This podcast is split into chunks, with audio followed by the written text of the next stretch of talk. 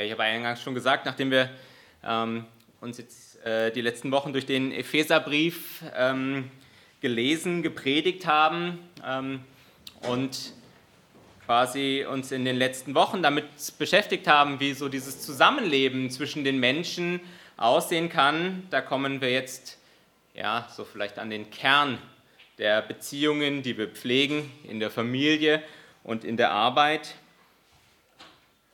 Ähm, Text, in dem ziemlich viel drinsteckt, der aber auch immer wieder zu viel äh, Kontroversen führt und ich glaube auch äh, immer wieder missbraucht wird, um eigene Anschauungen und Meinungen durchzusetzen, die eigentlich so in der Form von Gott nicht gewünscht sind. Ähm, Texte auch, die Paulus ähm, ja, immer wieder ein schlechtes Bild auch auf Paulus werfen oder auch auf die Christen insgesamt. Ähm, wenn uns Dinge vorgeworfen werden, wie wir vielleicht zur Frau stehen oder ähm, vielleicht auch zum Verhältnis der Sklaven zur damaligen Zeit. Ähm, ja, da wollen wir einen Blick drauf werfen, aber bevor ich das mache, möchte ich noch ein paar Dinge auch vorweg sagen. Ähm, zum einen, wenn wir jetzt über diesen Text sprechen, der ja so mit dieser christlichen Haustafel überschrieben ist, dann ist mir wichtig, das ist keine äh, Eheberatungsstunde, die ich jetzt hier vorne mache, ähm, wo ich jetzt sage, du sollst es so machen und du sollst es so machen. Es ist auch keine Seelsorge oder Therapie in irgendeiner Art und Weise, ähm, sondern ich gebe jetzt einmal das wieder. Man könnte vielleicht sagen, ähm, die, die Lehre, die Dogmatik, die ich hier aus diesem Text erkannt habe. Und was das persönlich in der Beziehung, in der du gerade stehst, in dem, wie du vielleicht Elternteil bist, in dem, wie du Angestellter auf Arbeit bist, Chef bist, in dem, wie du Ehemann oder Ehefrau bist, was das für dich persönlich bedeutet, ähm, das wäre dann eher die Seelsorge, aber das machen wir nicht hier vorne von der Kanzel, ähm, sondern das findet in einem persönlichen Gespräch statt. Ähm, und von daher wird es auch so sein, dass natürlich hier gewisse Dinge, äh, die ich jetzt auch sagen werde, allgemein gehalten sind und vielleicht nicht genau in dein Leben hineinsprechen. Und ich habe es gerade eben schon gesagt, man kann auch mit dem, was hier steht, natürlich ganz viel kaputt machen. Ähm, Dinge so interpretieren, dass sie anderen Menschen schaden. Und ähm, von daher ist es immer wichtig, auch das Wort Gottes auch in sein persönliches Leben und in seine persönliche Situation hinein sprechen zu lassen. In diesen Versen, die wir jetzt hier betrachten werden, das sind halt ziemlich viele und wir werden eher so einen Überblick geben, einen Gedankenanstoß vielleicht auch für euch, um weiterzudenken. Epheser 5, 21 bis 6, 9. Und wir finden hier drei Beziehungspaare. Ja, wir finden die Beziehung zwischen Mann und Frau, zwischen Eltern und Kindern und zwischen Sklaven und ihren Herren. Oder man könnte auch sagen, vielleicht auch uns heute zwischen den Arbeitern und Arbeitgebern oder den Chefs und ihren Angestellten. Und ganz gleich, ob du dich jetzt in irgendeiner von diesen Rollen siehst, und wenn ich mich hier so umschaue, dann würde ich sagen, ja, wir befinden uns alle in irgendeiner so Rolle, zumindest sind wir einmal Kind von irgendjemandem. Ähm, das haben wir zumindest alle gemeinsam. Bei den anderen Dingen ähm, geht es, äh, sind wir vielleicht nicht persönlich angesprochen. Und doch möchte ich unter dieses ganze Thema ähm, eine Überschrift setzen, die für mich ein, ja, ein, ein göttliches Prinzip widerspiegelt. Und die finden wir in Vers 21 ganz am Anfang. Dort heißt es, ordnet euch einander unter in der Furcht Christi. Das ist für mich die Überschrift für all das, was jetzt hier folgt, die Überschrift für all die Verse, die wir jetzt gemeinsam betrachten wollen. Und wir wollen das so abschnittsweise tun, diese drei Paare. Und ähm, der längste Text, der sich hier an die Männer und an die Frauen richtet, möchte ich lesen aus der Luther-Übersetzung, ähm, Epheser 5, 21 bis 33. Ordnet euch einander unter in der Furcht Christi, ihr Frauen. Ordnet euch euren Männern unter wie dem Herrn, denn der Mann ist das Haupt der Frau, wie auch Christus das Haupt der Gemeinde ist. Er hat sie als ein Leib gerettet. Aber wie nun die Gemeinde sich Christus unterordnet, so soll sich auch die Frau ihren Männern unterordnen in allen Dingen. Ihr Männer, liebt eure Frauen, wie auch Christus die Gemeinde geliebt hat und hat sich selbst für sie dahingegeben, um sie zu heiligen. Er hat sie gereinigt durch das Wasserbad im Wort, damit er für sich die Gemeinde herrlich bereite, die keinen Flecken oder Runzel oder etwas dergleichen habe, sondern die heilig und untadelig sei. So sollen auch die Männer ihre Frauen lieben wie ihren eigenen Leib. Wer seine Frau liebt, der liebt sich selbst. Denn niemand hat je sein eigenes Fleisch gehasst, sondern ernährt und pflegt es, wie auch Christus die Gemeinde. Denn wir sind Glieder eines Leibes. Darum wird ein Mann Vater und Mutter verlassen und an seiner Frau hängen, und die zwei werden ein Fleisch sein. Dieses Geheimnis ist groß, ich deute es aber auf Christus und die Gemeinde. Darum auch ihr, ein jeder liebe seine Frau wie sich selbst, die Frau aber habe Ehrfurcht vor dem Mann.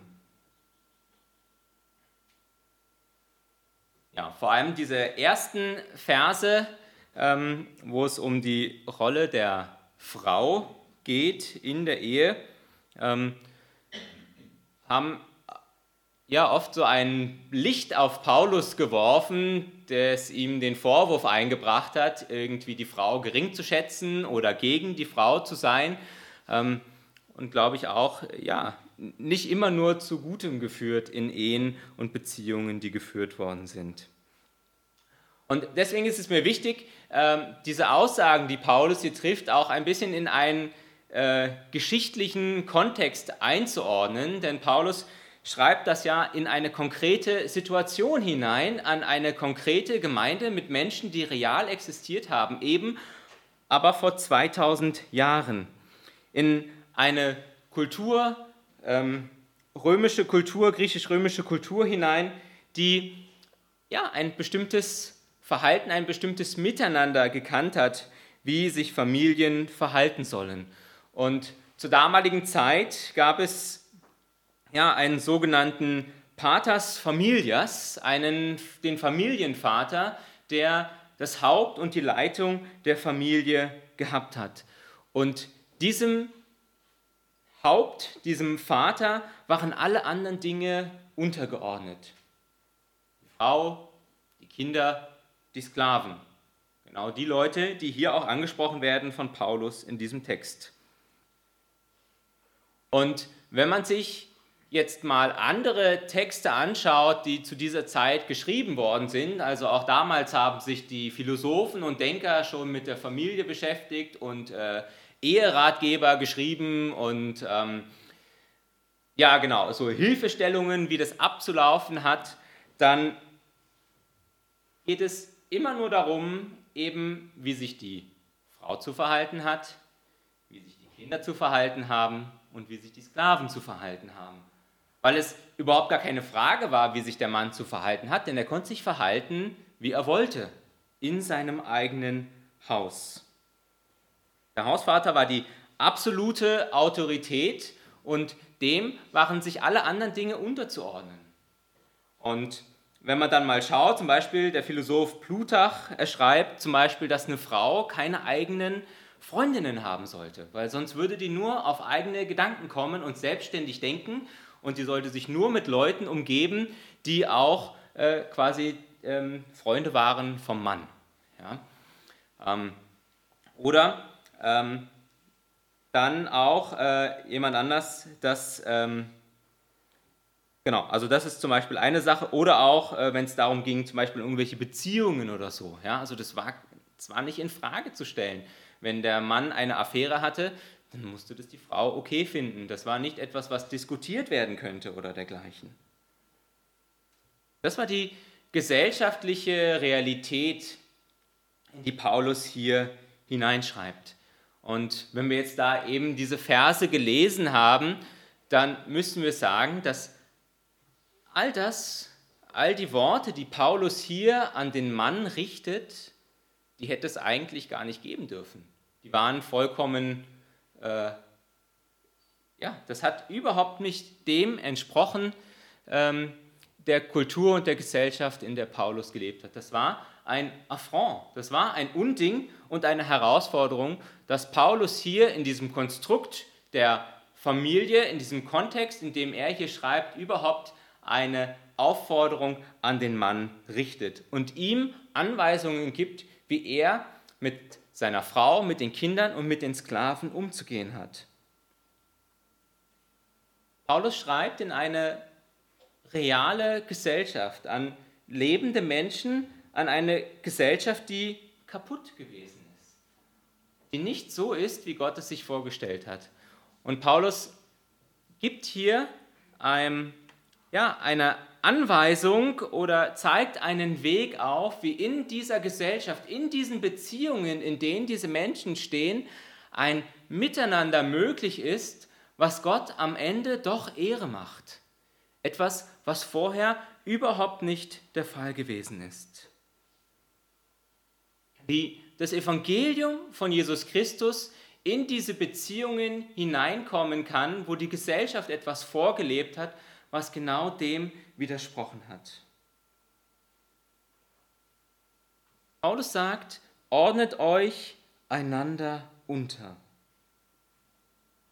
Paulus sagt, ihr Männer, ihr habt nicht nur eine Autorität, sondern auch eine Verantwortung. Und diese Verantwortung, die ist wahrzunehmen. Kümmert euch um eure Ehe, kümmert euch um die Dinge, die in Schieflage geraten sind. In Vers 23 heißt es, denn der Mann ist das Haupt der Frau, wie auch Christus das Haupt der Gemeinde ist. Paulus sagt eben nicht, beherrscht und unterdrückt und macht genauso weiter, so wie es sowieso schon der Fall gewesen ist. Das hätte Paulus auch gar nicht schreiben brauchen, denn das hat sowieso dem entsprochen, wie man damals gelebt hat. Sondern er sagt, übernehmt Verantwortung, übernimmt so Verantwortung, wie Jesus Christus Verantwortung für die Gemeinde übernommen hat. Und er sagt dann auch hier in den Versen, wie das aussehen kann. In Vers 23 heißt es, Jesus hat uns gerettet. Vers 25, er hat sich selbst für uns dahingegeben. Vers 29, er hat uns genährt und gepflegt. Und hier kommen dann bestimmte Dinge zu tragen, wo wir sehen, wie sich die Männer verhalten sollen, was Paulus hier meint, wenn er sagt, dass sie das Haupt sind, dass sie diejenigen sind, denen andere Leute unterstellt sind und sich unterordnen sollen. Jesus ist das Haupt und hat es doch so gelebt, dass er bis zum Schluss auch seine engsten Vertrauten, seine Jünger damit überfordert hat, was das eigentlich meint. Bis zum Schluss gehofft haben, dass er derjenige ist, der mit Kraft und Macht und Gewalt diese ja, Autorität und Stärke, die er hat, wahrnimmt und etwas Neues aufrichtet, was schlussendlich auch wieder durch Gewalt entsteht.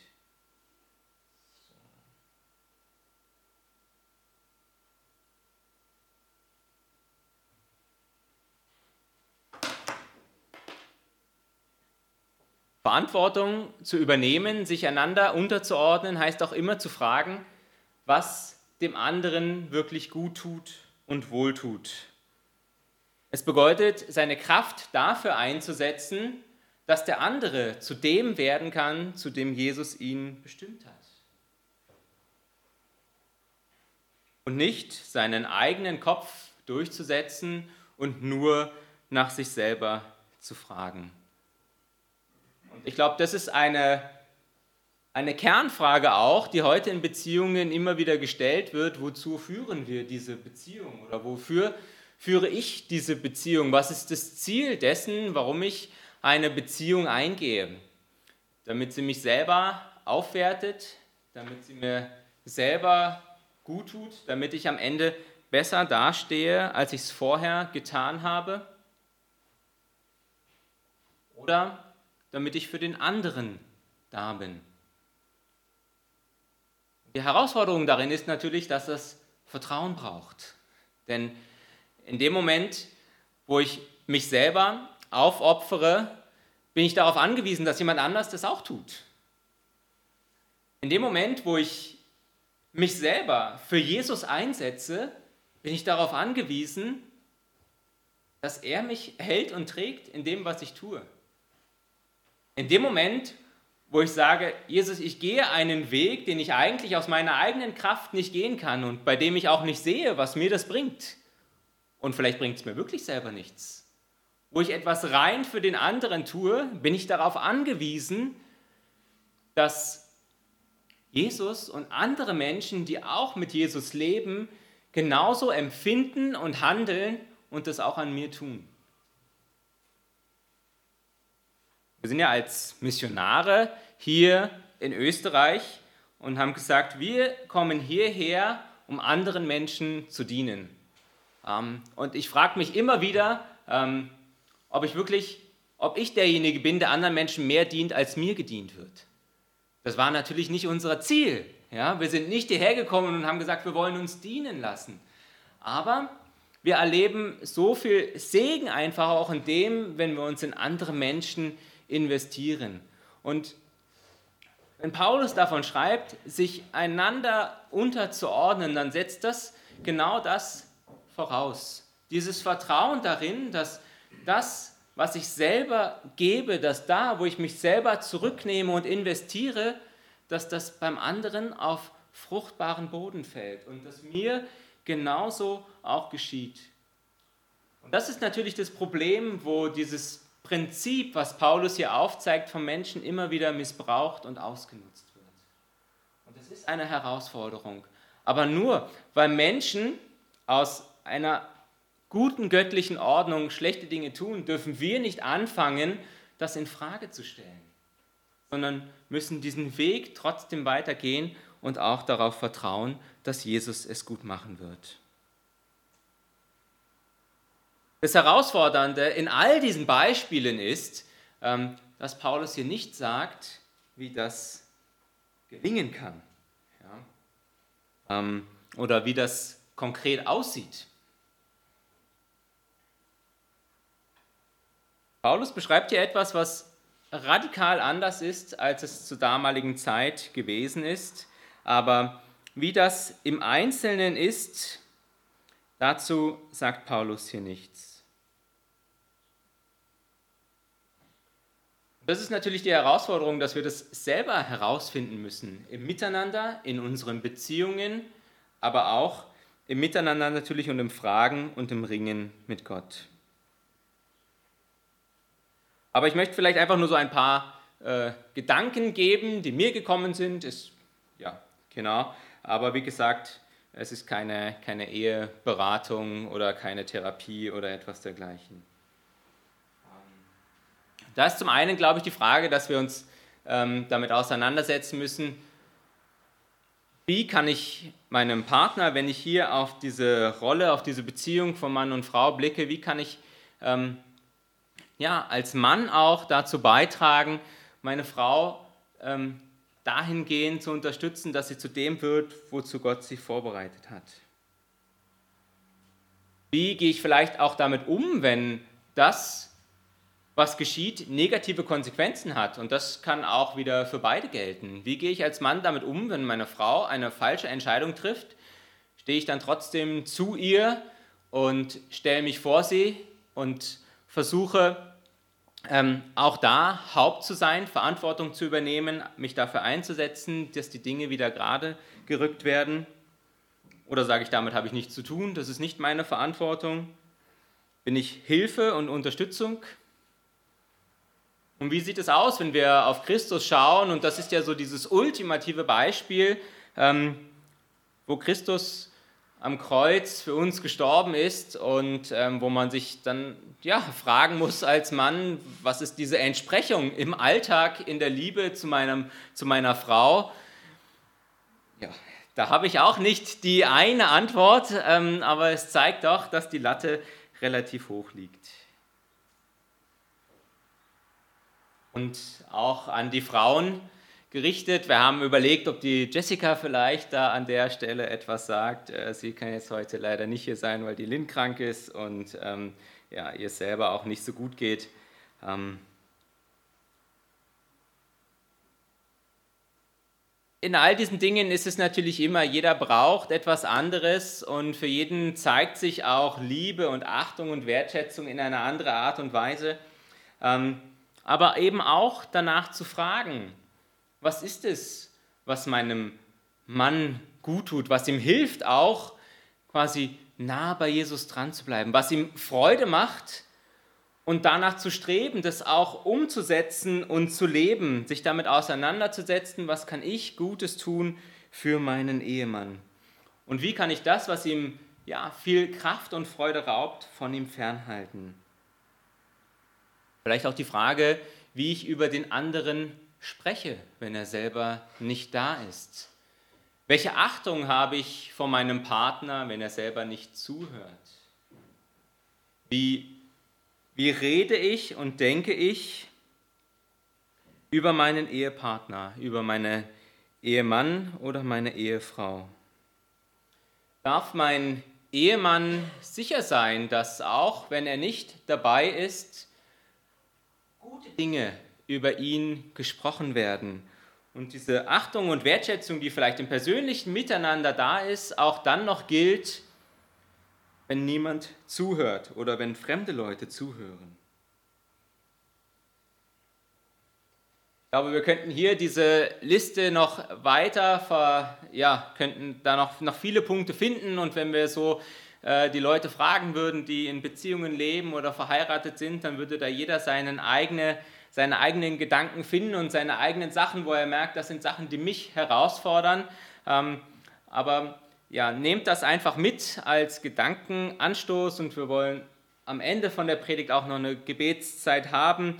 Ähm, vielleicht sind auch da Dinge, äh, für die wir einfach auch ähm, beten können, ganz allgemein auch für Beziehungen.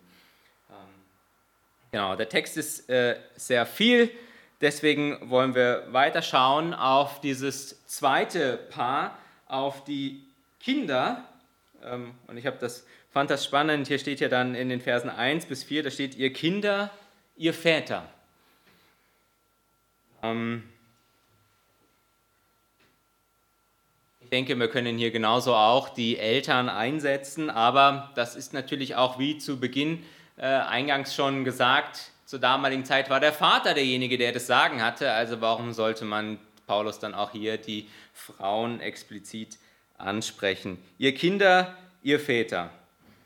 Das ist Epheser 6, 1 bis 4. Ihr Kinder, seid gehorsam euren Eltern in dem Herrn, denn das ist recht. Ehre deinen Vater und deine Mutter.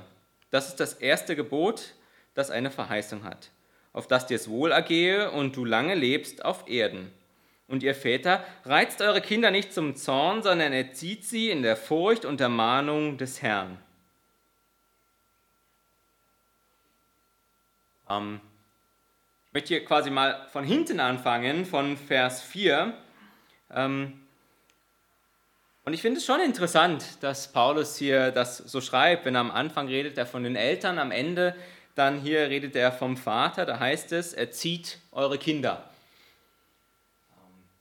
Also das heißt, dieser Auftrag, den auch Väter haben in der Erziehung, ist nicht etwas, was man irgendwie in den letzten 20 Jahren erkannt hat, dass es wichtig ist, dass irgendwie beide Elternpaare die Kinder erziehen, sondern für Paulus war das schon vor 2000 Jahren klar. Ähm, auch die Väter haben einen Erziehungsauftrag ihren Kindern gegenüber. Wie das geschehen soll, die Neues Leben Bibel übersetzt hier, zeigt ihnen den richtigen Weg, so wie es Christus entspricht. Ich hoffe, dass das der Wunsch ist, den jeder von uns hat, der selber Kinder hat, ähm, dass uns das gelingt. Dass in dem, wie wir unsere Kinder erziehen und wie wir ihnen begegnen, dass wir ihnen den richtigen Weg zu Christus zeigen können.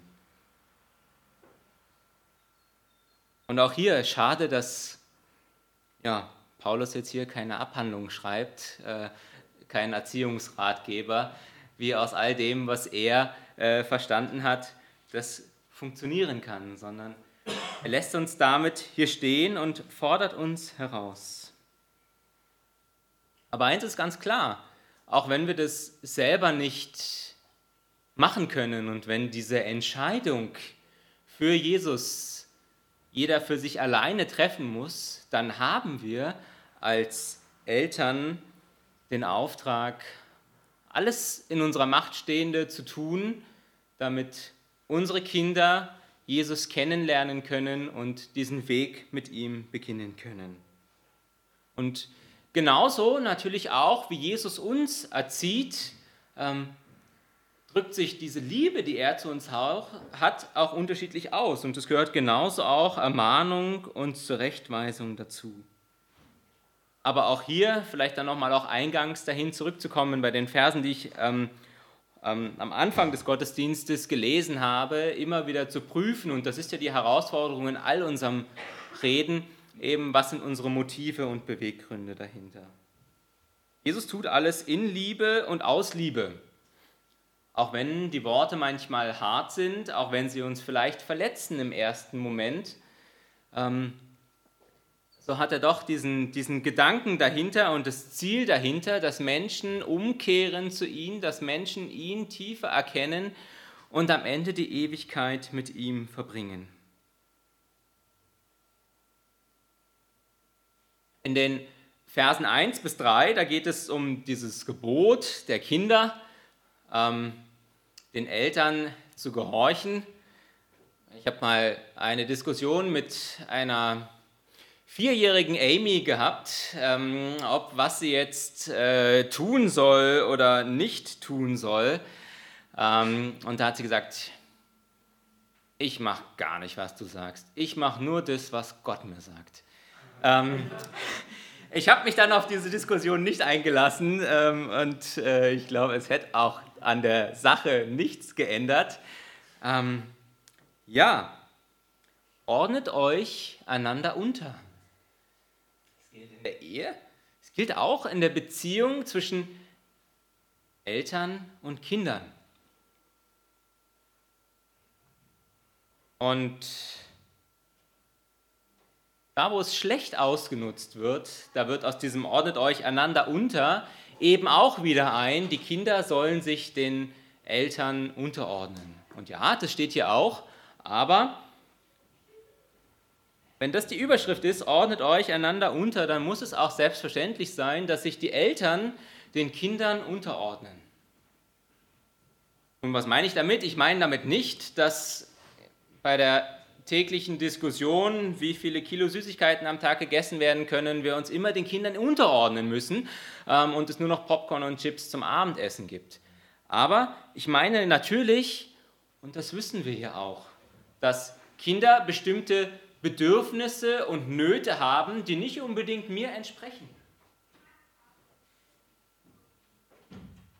Wenn die Jessica heute zu Hause bleibt, um sich um unsere Tochter zu kümmern, dann bleibt sie nicht wegen sich selber zu Hause, sondern wegen den Bedürfnissen unserer Tochter. Das heißt, sie ordnet ihre eigenen Bedürfnisse und Wünsche hier zu sein, dem unter, was gut für unser Kind ist.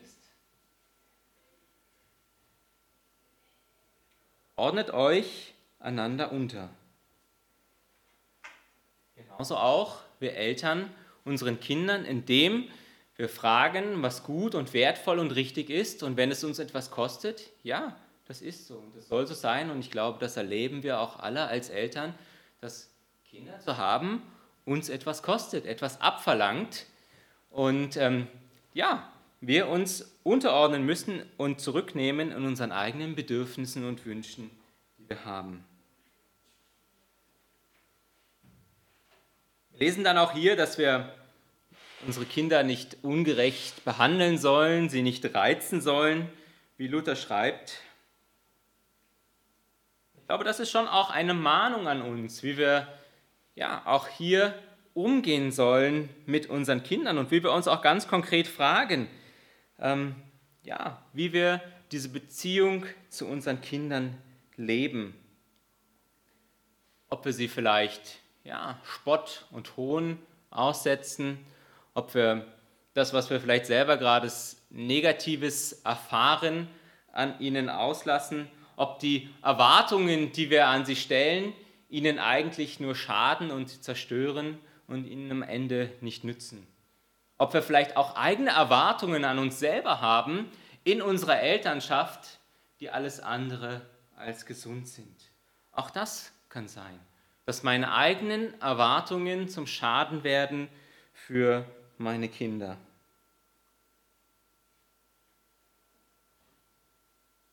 Wir sollen Autorität ausüben als Eltern, aber nicht so, dass sie unseren Kindern schadet, sondern so, dass wir sie dazu stärken, Jesus kennenzulernen und ihm ähnlicher zu werden. Und damit noch ein Blick auf, die, auf dieses dritte Paar, was uns hier begegnet, den Sklaven und Herren. Und auch hier genauso wie bei der Frage nach der Stellung der Frau in der Ehe, könnte man natürlich fragen, ja, mit dieser Ordnung, die Paulus hier gibt, befürwortet er damit nicht eigentlich die Sklaverei? Ähm, denn er sagt ja hier nicht, dass sie da ausbrechen sollen. Aber auch hier ist es gut, ja, sich diesen Text einmal im, im Kontext dessen anzuschauen, in dem er geschrieben worden ist und auch nochmal ein bisschen genauer hinzuschauen, was Paulus hier eigentlich sagt. Und auch hier möchte ich am, am Ende anfangen, da heißt es, und ihr Herren tut ihnen gegenüber das Gleiche und lasst das drohen, denn ihr wisst, dass euer und ihr Herr im Himmel ist und bei ihm gilt kein Ansehen der Person. Paulus sagt oder redet darüber, wie die Herren mit ihren Sklaven umgehen sollen. Nicht einschüchtern, nicht drohen. Und dann sagt er, warum soll das so geschehen? Weil sie alle, weil alle einen Herrn im Himmel haben. Und das, was Paulus hier macht, ist eigentlich ungeheuerlich für die damalige Zeit. Wieder ein unglaublicher Affront eigentlich, wie Paulus hier schreibt. Denn er stellt den Sklaven und den Herren auf eine Stufe. Ja, er sagt, vor Gott seid ihr alle gleich. Und darum, weil der, der dir da gegenübersteht, weil das dein Bruder ist, darum sollst du ihn recht behandeln. Paulus weiß, dass die Epheser in einem gesellschaftlichen System leben, wo sie alleine ja, das nicht verändern können, wo es nicht, wo es nicht einfach ist, einfach aus diesem System aufzubrechen und diese Ordnung von Sklaven und Herren aufzuheben. Aber er zeigt wieder einen göttlichen Zugang, einen göttlichen Weg, wie trotz diesem kaputten System, wie in diesem kaputten System eine ja, göttliche Nähe und göttliche Liebe sichtbar werden kann. Paulus sagt zu den Sklaven, ihr Sklaven seid gehorsam euren irdischen Herrn mit Furcht und Zittern in Einfalt eures Herzens, wie ihr Christus gehorcht, nicht im Dienst allein vor Augen, nicht in Dienst allein vor Augen, um den Menschen zu gefallen, sondern als Sklaven Christi, die den Willen Gottes tun von Herzen. Tut euren Dienst mit gutem Willen als dem Herrn und nicht den Menschen. Denn ihr wisst, was ein gutes, was ein jedes, was ein jeder Gutes tut, das wird er vom Herrn empfangen, er sei Sklave oder Freier.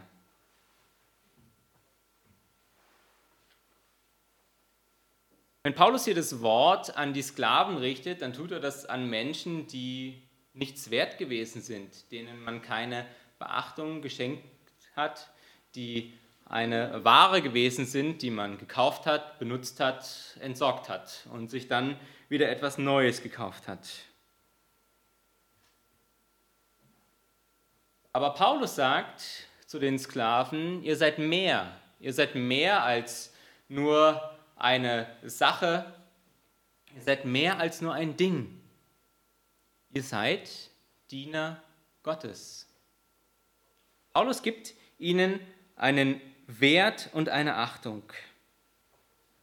Paulus sagt, Gott sieht euch und er ist euch nicht egal. Wir haben ähm, am Anfang des Jahres in der Jahreslosung diesen Vers gehabt, ich bin ein Gott, der sieht. Gott sieht jeden Menschen, egal wie viel er wert ist in den Augen dieser Welt. Im Psalm 8, Vers 6 heißt es, Gott hat den Menschen mit Ehre und Herrlichkeit gekrönt. Und ich glaube, Paulus schreibt diese Verse genau, um das zum Ausdruck zu bringen. Er sagt, ihr seid mehr. Ihr seid Menschen mit Ehre und Herrlichkeit gekrönt. Ihr seid nicht nur Diener eines, eines menschlichen Tyrannen, der euch missbraucht und ausnutzt, sondern ihr seid meine Kinder, ihr seid meine Diener. Und indem Paulus hier beide anspricht, die Herren daran erinnert, wen sie da vor sich haben und die Sklaven daran erinnert, wer sie sind. Und vielleicht auch, wer ihnen vorsteht, wenn derjenige auch an Jesus glaubt. Dann schafft er eine Atmosphäre, wo zumindest dieses, dieses gängige Konzept von Sklaven und Herren unter denen, die Jesus nachfolgen, keinen Raum und keinen Platz mehr hat. Denn wie sollte das aussehen, mich auf Kosten anderer zu bereichern? Wie sollte das aussehen, als gläubiger Herr meine Sklaven zu misshandeln und ähm, zu gebrauchen, wenn Gott dieses Bild von ihnen zeichnet. Paulus sagt nicht, ihr dürft keine Sklaven mehr haben und ihr dürft keine Herren mehr über andere sein, aber er sagt, wie sie miteinander umgehen sollen. Und wenn sie das leben und wenn sie das tun, dann ist diese, ja, dann ist das, was den Sklaven und den Herren ausgemacht hat, aufgehoben. Dann ist es eine Beziehung, wo die Liebe Gottes hineinkommt und gegenwärtig ist. Und ja, dieser Vergleich zwischen Sklaven und Herren, ähm, der hinkt schon an manchen Punkten, wenn wir jetzt versuchen, den zu übertragen in die heutige Zeit. Und doch glaube ich, ist es wertvoll, ähm, auch hier noch einen kurzen Blick darauf zu werfen und zu betrachten, ähm, wie wir miteinander umgehen sollen. Denn ähm, Paulus sagt hier, dass das, was wir tun, nicht nur Ansehen vor den Menschen erhalten sollte, sondern auch vor Gott.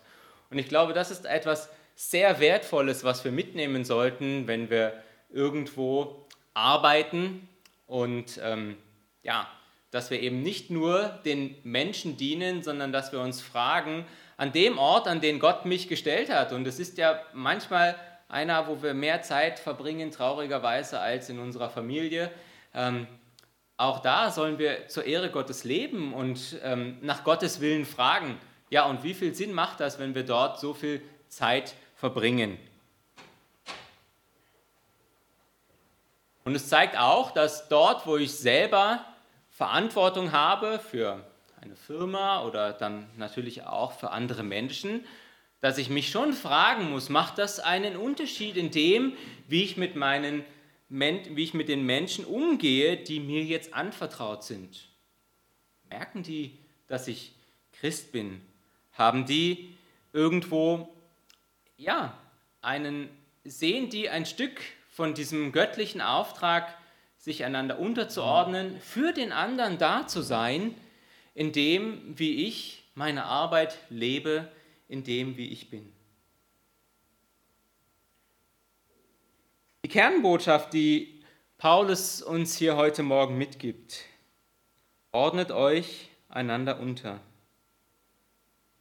Gott beruft uns dazu. Er stellt uns dorthin, Ehemänner und Frauen zu sein, Kinder und Eltern, Sklaven und Herren, Angestellte und Arbeiter, einander zu dienen, einander in den Blick zu nehmen, ganz bewusst auch zu fragen, was dem anderen dient und gut tut, in all den Beziehungen unseres Lebens, sei es im privaten, in der Gemeinde oder auf Arbeit. Eins ist für mich auch ganz klar, wenn ich in meine eigenen Beziehungen schaue, ob es in der Ehe ist, ob es im Umgang mit Freunden ist, ob es hier in der Gemeinde ist. All das können wir nur tun, wenn wir selber auch in dieser Beziehung und in dieser Unterordnung zu Jesus leben. Er ist derjenige, der uns die Kraft dazu schenkt, der uns auch den Mut dazu schenkt, diesen Schritt wirklich zu gehen, dieses Vertrauen zu haben, dass ich an all dem, was ich gebe, selber nicht zerbrechen werde. Er ist derjenige, der mir auch zeigt, was ich tun und denken soll.